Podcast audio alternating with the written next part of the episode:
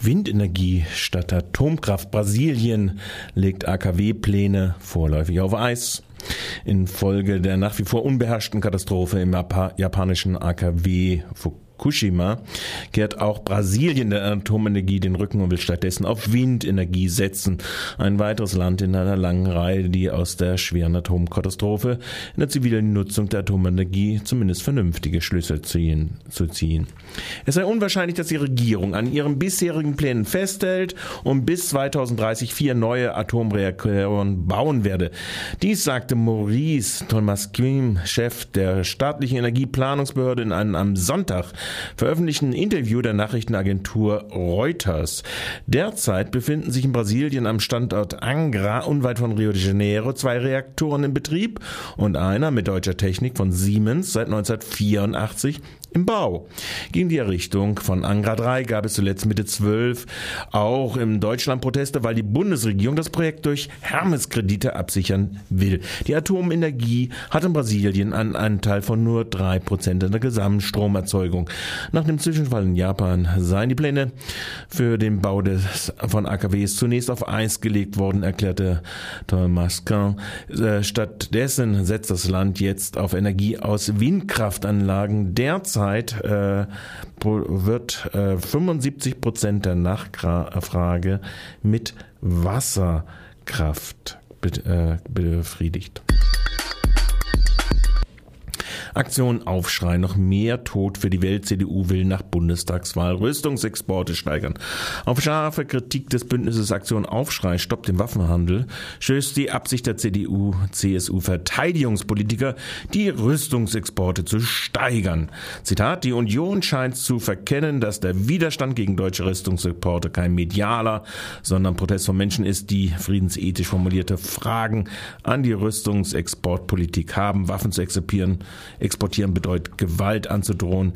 Wer wie die CDU, CSU Verteidigungsprodukte nach mehr deutschen Waffen liefern will, macht sich noch stärker als bisher am Tod und Leid der Menschen weltweit mitschuldig. So Christia, Christine Hofmann, Sprecherin der Aktion Aufschrei, stoppt den Waffenhandel und Generalsekretärin von Pax Christi. Brot für die Welt statt Tod für alle Welt muss die Devise einer an christlichen Werten orientierten deutschen Außenpolitik sein.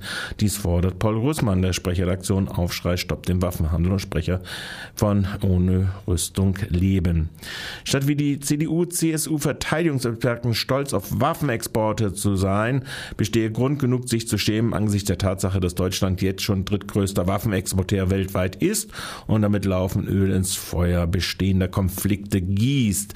Ja, geradezu undemokratisch sei der Vorschlag der Unionsverteidigungsexperten, das Parlament nicht stärker einzubeziehen, sondern sondern allein der Bundessicherheits, das allein der Bundessicherheitsrat über Waffenexporte entscheiden zu lassen. So Jürgen Gresslin, ebenfalls Sprecher der Aktion Aufschrei und Bundessprecher der Deutschen Friedensgesellschaft VK. VVN zufrieden mit Lanzer-Einstellung. Jahrelang hatte die VVN die Einstellung der Lanzer Groschenromane aus dem Rastatter Pabel Verlag gefordert. Die Verklärung nationalsozialistischer Kriegsverbrecher zu Heldenmut unserer Frontsoldaten war unerträglich und fordert auch rechtsextremistische Einstellungen, so ein der Historiker Stefan Klemmt. Also sie waren schlicht unerträglich.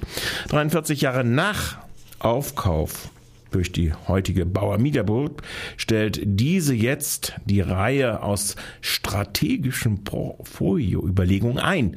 Natürlich nicht auf Druck des Wiesenthal-Zentrums und dessen Protest, der jüngst nämlich energisch war, sondern weil die 40-jährigen Geschichte des Geldmachens rückwirkend äh, nicht äh, wird sie gerechtfertigt. Der Lanzerschund habe, so Zitat des Bauer, der Bauer Media Media Group, äh, den weder den Nationalsozialismus verharmlost noch gerechtfertigt. Nein, wirklich nicht. Der Genugtuung des VVN zum Ende des Landes, Lanzers bleibt davon aber vollständig unberührt. Bundestagswahl in Freiburg. Ist sicher auch noch nicht alles entschieden. Mittlerweile wohnen in Freiburg über 150.000 Wahlberechtigte. Viele dürfen immer noch nicht wählen, mangels deutschen Pass. 2009 lag die Freiburger Wahlbeteiligung mit 74,9 Prozent über der im Bund. Ein hoher Briefwahlanteil, der erfahrungsgemäß den Grünen und der CDU zugute kommt, gab es damals schon.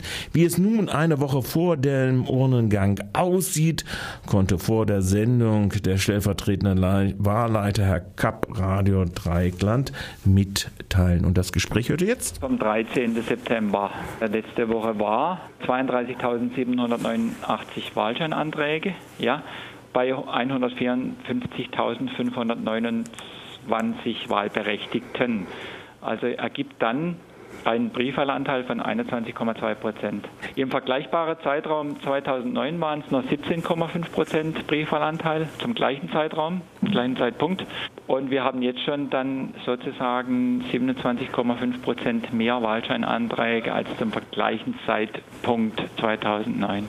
Also immer im Verhältnis zum gleichen Zeitpunkt. Zum gleichen Zeitpunkt, also Ende letzter Woche Freitag. Genau, Schlusstag. immer eine Woche vor der Wahl. Und ähm, wenn wir jetzt mal das so ein bisschen äh, spekulieren, äh, das heißt, es wird einen höheren Anteil geben äh, von An Briefwahlanteil gibt es natürlich definitiv einen höheren Anteil. Das haben wir jetzt schon. Das ist schon sicher. Also von das jetzt. sicher, ja.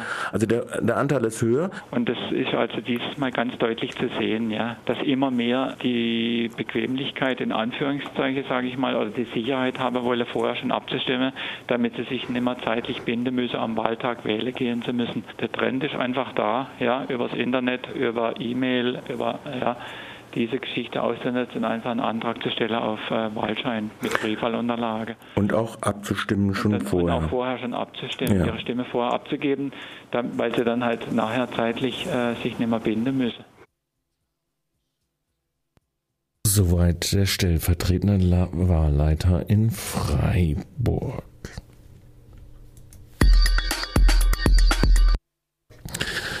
Freiburg. Zinsgeschäfte mit Bürgergeld. Die Lage des Freiburger Doppelhaus, also 2013-14, ist derart liquide, dass am Montag, äh, den 15.09., der Freiburger Hauptausschuss des Gemeinderates die vorgezogene Einzahlung von 7,7 Millionen Euro in das Vermögen des KVBW, Kommunale Versorgungsverbandes Baden-Württemberg, beschlossen hat.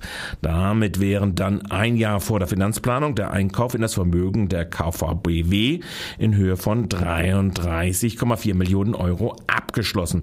Auch dank einer garantierten Verzinsung bis Jahresende von 4,5 Prozent.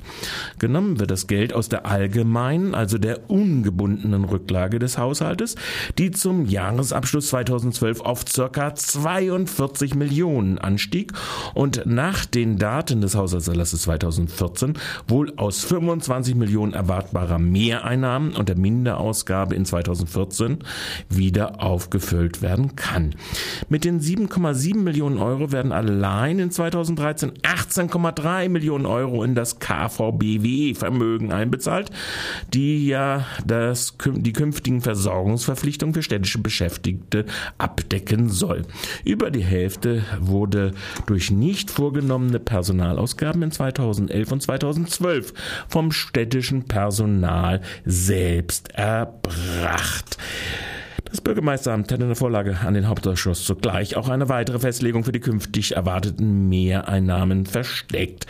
Die schon absehbaren und erwartbaren städtischen Mehrausgaben in die Investitionen des öffentlichen Personennahverkehrs, die Stadtbahnlinien, sollen durch eine Kapitalaufstockung der Stadtwerke GmbH, die sowohl den Badenova-Anteil wie auch das Stammkapital der VAG hält, abgedeckt werden.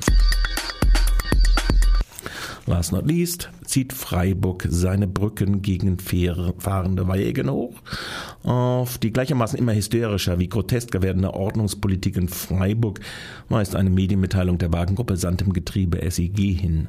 Gerade erst einmal mit einer auf Anfang Oktober erklärten Duldung des PH-Rektors ausgestattet, kamen am 12.09., also vergangenen Donnerstag, zwei Polizeibeamte auf den Wagenplatz bei der PH und drohten eine Wagenbeschlagnahme für den Fall der Zuwiderhandlung gegen eine sogenannte Allgemeinverfügung Beleidigung gegen das Betreten der Innenstadt mit Wegen an. Ein Schriftstück führten die beiden Beamten nicht bei sich. Nachforschungen ergaben weder beim Rathaus noch beim Brevi Nord die Existenz einer derartig allgemein verfügenden Polizeiverordnung, die von der Polizei für den Einsatz ihrer hektischen BFE-Einverhalten angefordert waren, war für eine Aktion äh, um eine Aktion, demonstrative Aktion am Augustinerplatz am vergangenen Donnerstag zu unterbinden. Die Fanatiker im Amt scheinen jetzt auf den Zuruf massivste Grundrechtsverstöße zu exekutieren, also selbst auf Zuruf schon. Der junge Freiburg Stadtrat Müller fragt deshalb nach, ob denn diese Allgemeinverwirklichung wirklich wirklich in die Welt kam und wie sie denn in Zukunft so immer wieder kommuniziert werden äh, sollen äh, wie zum Beispiel, ob es nicht auch möglich sei über das Internet. Und das war's dann schon wieder.